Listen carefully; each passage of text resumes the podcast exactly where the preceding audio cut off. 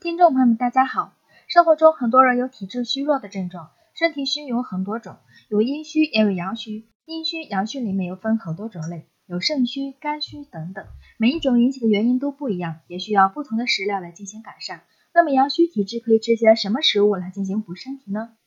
一、肉类，以狗肉、羊肉、牛肉、鹿肉的御寒效果较好，它们含蛋白质、碳水化合物和高脂肪。有益肾壮阳、温中暖下、补气活血之效。吃这些肉可以使阳虚之体代谢加快，内分泌功能增强，从而达到御寒作用。二、吃根茎类食物，人怕冷与机体无机盐的缺乏有关，而藕、胡萝卜、百合、山芋、青菜、大白菜等含有丰富的无机盐，这类食物不能与其他食品掺杂食用。三、吃辛辣食物，辣椒含有辣椒素，生姜含有芳香性挥发油，胡椒含有胡椒碱。吃这些辛辣食物可以祛风散寒，促进血液循环，而增加体温。四、吃寒点食物，海带、紫菜、海盐、花菜、海蜇、哈蠡、大白菜、菠菜、玉米等寒点食物，可以促进人体甲状腺激素的分泌。甲状腺激素具有生热效应，它能加速体内绝大多数组织细胞的氧化过程，增加产热，使基础代谢率增高，皮肤血液循环加强，抗冷御寒。